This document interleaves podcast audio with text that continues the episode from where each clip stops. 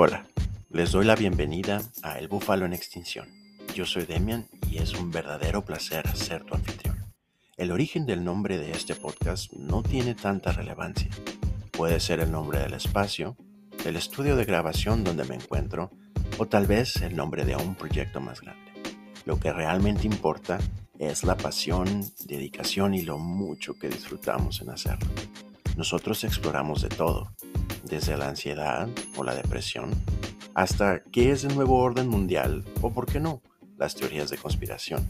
No hay tema que sea demasiado difícil de abordar aquí. ¿Te preocupa el síndrome del impostor? ¿Sientes que lo tienes? ¿Quieres mejorar tu liderazgo? ¿Necesitas ayuda para entender la inteligencia financiera?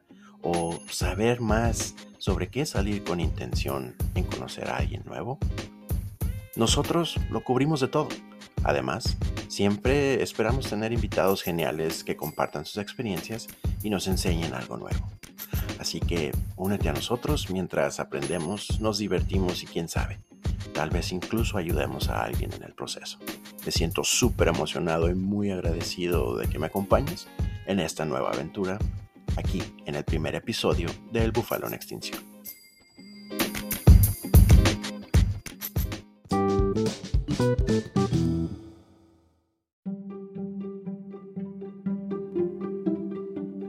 ¿Alguna vez llegaste a contar que has perdido las llaves de tu carro 1532 veces? ¿O te has despertado en medio de la noche con algo de calor solo para darte cuenta que dejaste el horno prendido toda la noche? ¿Conoces a alguien que ha dejado sus lentes en el refri o siempre olvida su celular en el baño? ¿Tenías compañeros en la escuela que les decían hiperactivos o simplemente que tienen mucha energía, pero que siempre tenían ideas originales para las travesuras? Bueno, pues bienvenido al mundo del trastorno por déficit de atención e hiperactividad o TDAH. Para entender de dónde viene el TDAH, debemos conocer primero a la dopamina. Ah, la dopamina, la diva de los neurotransmisores. Es como una chispa que te da un shock ligero de emoción y felicidad en el cerebro cuando haces algo que te gusta. Es como si tu cerebro fuera una discoteca y la dopamina, el DJ, que sabe poner ese reggaetón del bueno, del de antes, del clásico, y te hace creer que puedes perrear. Es la recompensa que te da tu cerebro por hacer algo bien o simplemente por comer algo delicioso como tu taco favorito. Es una pequeña explosión de placer cerebral y es la droga más adictiva, además de legal, que existe. Ahora, para comprender a las personas con este trastorno, eh, imaginemos que la dopamina es como un mensajero químico que lleva las noticias importantes a diferentes partes del cerebro. En personas con TDAH, este mensajero es un poco huevón y se toma sus descansos en vez de llevar la información de forma rápida y efectiva. Por eso, las personas con TDAH a menudo tienen dificultades para concentrarse y mantener la atención en una sola cosa. ¿Quieres saber cómo se hereda esta maravillosa condición? Pues mira, es algo así como jugar a la ruleta rusa genética. Puede que te toque o puede que no. Es un volado. Es como si tus padres te pasaran un paquete de sorpresas y en él hay de todo. Algunos genes para el color de tus ojos, otros para los de la altura, el color de tu cabello, si es chino o lacio, y por supuesto uno que otro gen del TDAH. Y es así como terminas con una mente hiperactiva y un enfoque corto pero a su vez en el paradigma de poseer algo que se llama el hiperenfoque. Hoy se sabe que la posibilidad de heredar el trastorno cuando uno de los padres lo tiene es de aproximadamente 20 a 25% y incrementa en proporción si ambos padres lo poseen. El TDAH ha sido escrito, descrito desde la antigüedad, aunque en ese entonces se pensaba que solo eran niños y niñas traviesos o con un poco más de energía pero no fue hasta el siglo XX que realmente comenzamos a entender. En la década de 1930, los médicos comenzaron a describir la disfunción cerebral mínima, que se cree fue el precursor del TDAH. Pero no fue hasta la década de 1980 que el TDAH realmente despegó. De repente todos los niños lo tenían y los padres querían medicamentos para tratarlos. Por eso es en esos tiempos que medicamentos como Aderol o Ritalin tuvieron mucha relevancia en las noticias. Fue una locura. Con el tiempo comenzamos a entender mejor que la condición y al darnos cuenta que no todos los niños con el trastorno necesitan de medicamentos. Y es así como llegamos al día de hoy. El TDAH sigue siendo una condición bastante mal entendida, pero estamos trabajando en ello y mientras tanto, al menos podemos reírnos de nuestros propios síntomas y disfrutar de esa particularidad de tener una mente hiperactiva y dispersa. Las buenas noticias son que tener TDAH no tiene nada que ver con el coeficiente intelectual. Así que, aunque a veces parezca que tienes la cabeza por las nubes, tu cerebro sigue siendo igual de inteligente. Por ejemplo, personas como Emma Watson, Hermione en Harry Potter, Michael Phelps, medallista olímpico en natación, Albert Einstein o hasta Leonardo da Vinci tienen en común tener TDAH. Pero aquí hay algo muy importante. No trates de diagnosticarte a ti mismo. Deja que los expertos lo hagan. El TDAH no es un juego de adivinanzas y un tratamiento adecuado puede marcar una gran diferencia en la calidad de vida de alguien. Incluso puede aumentar o llegar a aumentar la esperanza de vida en hasta 10 años con gente con el padecimiento, pero bajo un tratamiento médicamente supervisado. Entonces, si crees tú o alguien puede llegar a tener TDAH, habla con un profesional de la salud mental. Y recuerda, no eres un desastre. Eres simplemente un diamante en bruto que necesita ser algo pulido.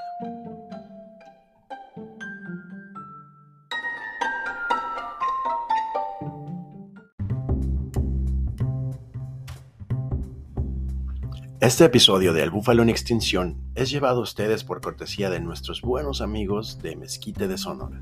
Si eres un amante de la parrilla, entonces te va a encantar esta línea de productos personalizados de piel y madera de mezquite. Desde tablas para picar hasta mandiles para asadero, estos productos son 100% originales y están diseñados específicamente para aquellos que buscan una experiencia auténtica al cocinar al aire libre. Pero para mí, lo mejor de esta marca son sus cuchillos. Como alguien que se toma en serio el arte de la parrilla, puedo decir con confianza que estos cuchillos compiten con cualquier marca de alta calidad del mercado a un costo menor. El filo de estos cuchillos se preserva, lo que significa que mantienen su afilado durante más tiempo, y la personalización es el toque perfecto que no obtendrás con las marcas comerciales. Si quieres ver todo el catálogo, solo tienes que seguirlos en Instagram en arroba mezquite de Sonora, mezquite con Z. Además, ofrecen envíos a toda la República Mexicana, así que no importa dónde te encuentres, puedes tener acceso a estos increíbles productos para que puedas llevar tu experiencia de parrilla al siguiente nivel. Continuamos.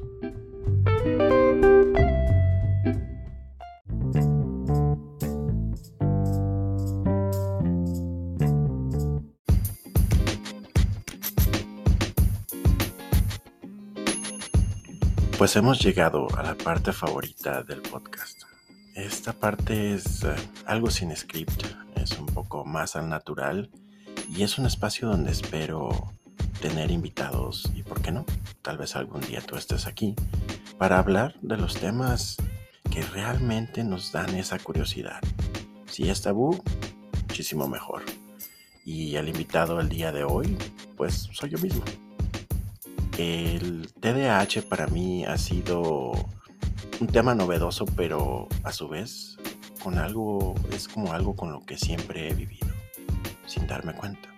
El TDAH es, como pueden ver, es un trastorno del cual siempre he tenido, pero hace apenas un año, año y medio que fue mi diagnóstico real.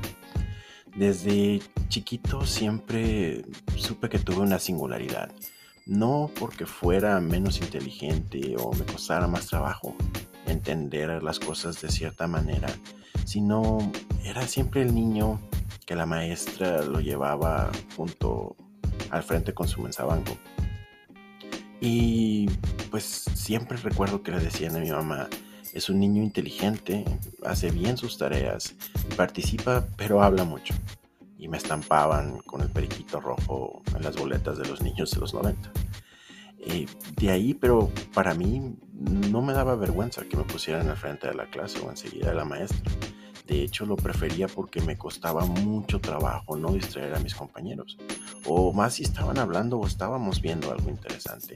Pero a su vez, le preguntaba y le insistía a la maestra en cosas que me gustaban. Recuerdo en clases de historia o una vez en, catequismo este, empezamos a ver eh, las doctrinas de Adán y Eva, entonces yo quise saber qué pasó después de que Caín mató a Abel.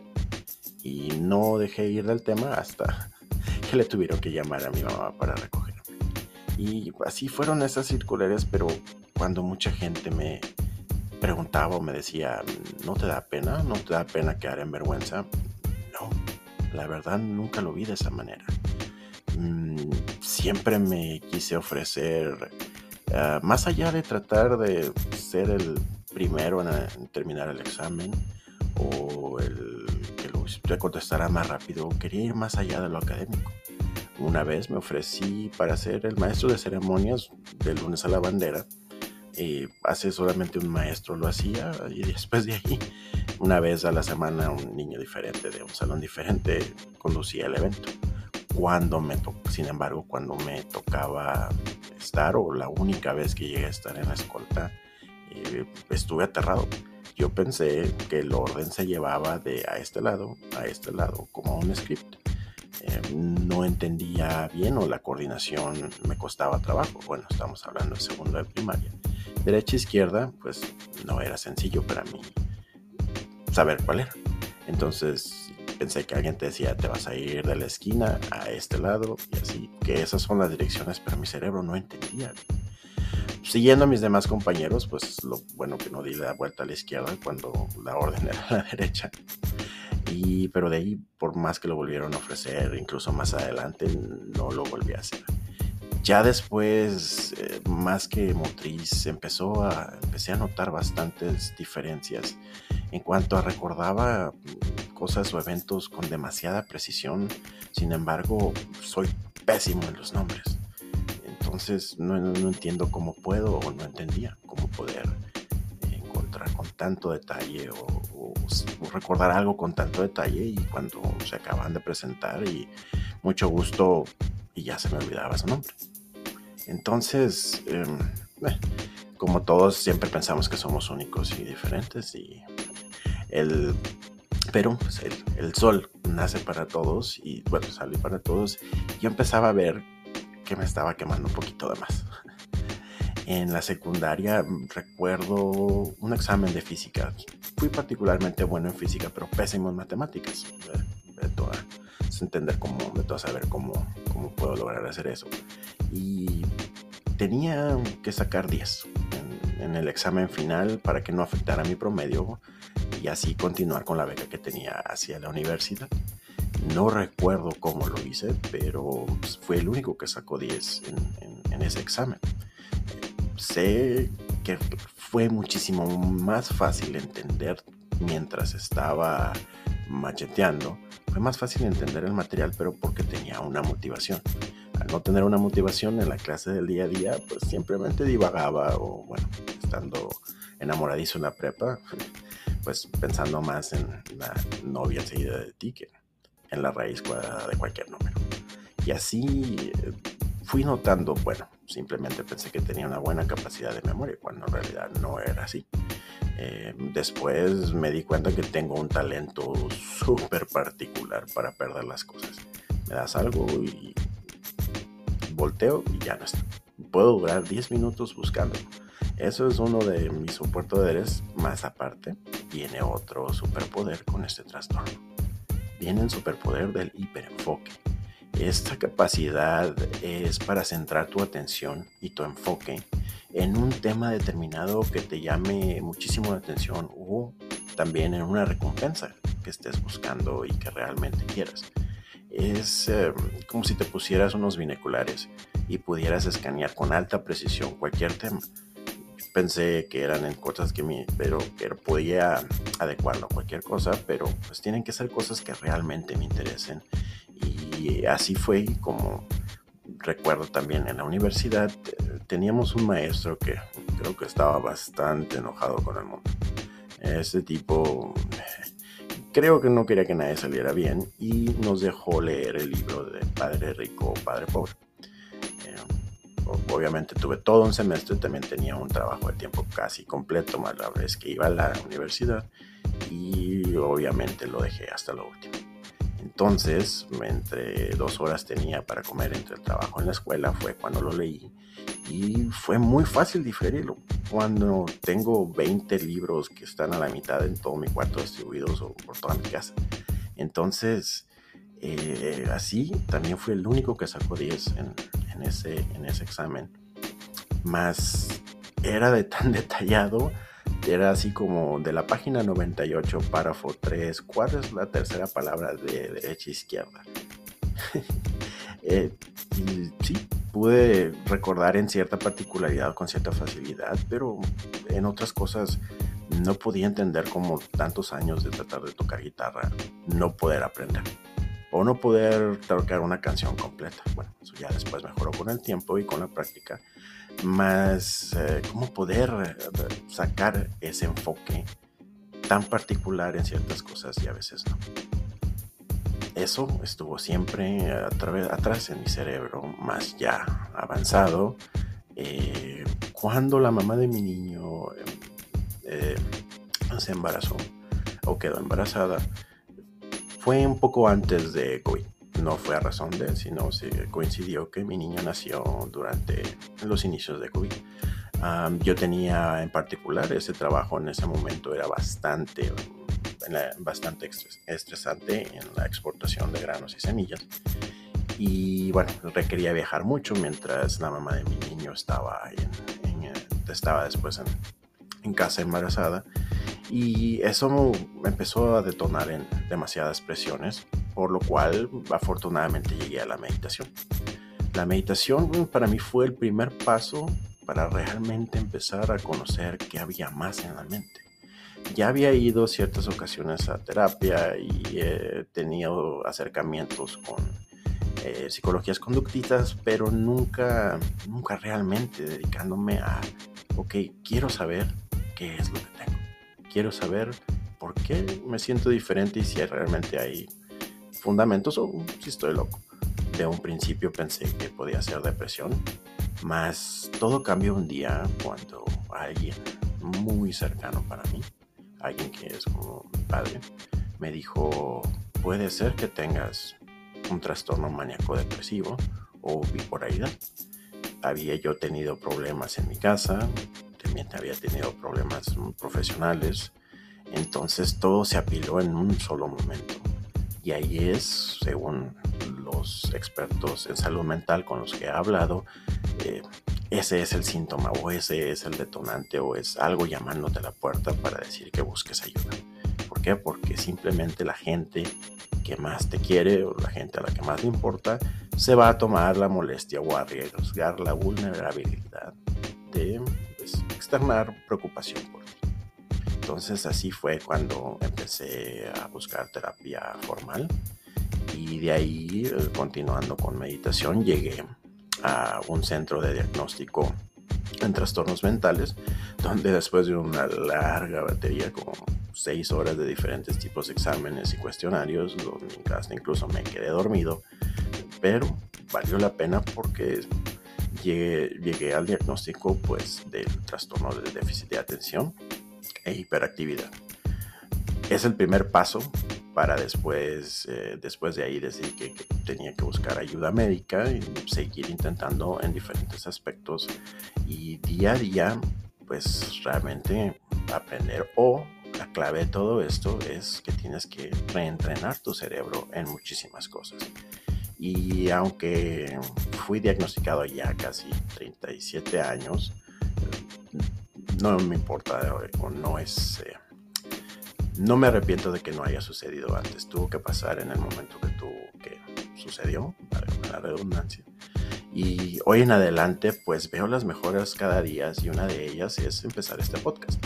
El hiperenfoque me ha llevado a dar el trabajo y realmente el compromiso de la constancia y pues llevar a ustedes un temas eh, que realmente quieras saber, realmente quieras entender eh, que desde qué perspectivas podemos podemos asimilar mejor cosas que a lo mejor nos asustan, nos interesan, nos divierten, o pues cosas del día a día que no ponemos tanta intención. Entonces, pues yo te recomendaría, aparte de empezar a leer sobre el tema de diferentes, eh, de diferentes fuentes, o no solamente en Google, o si conoces a alguien que, le, que pueda tener este trastorno, eh, recuerda que hay muchas alternativas y muchas, muchas, muchas opciones para, para el tratamiento. Un, como en el primer eh, segmento se mencionó, un buen tratamiento te puede mejorar la calidad de vida o de ti o de alguien que conozcas. Entonces, sido el segmento principal, les agradezco y continuamos.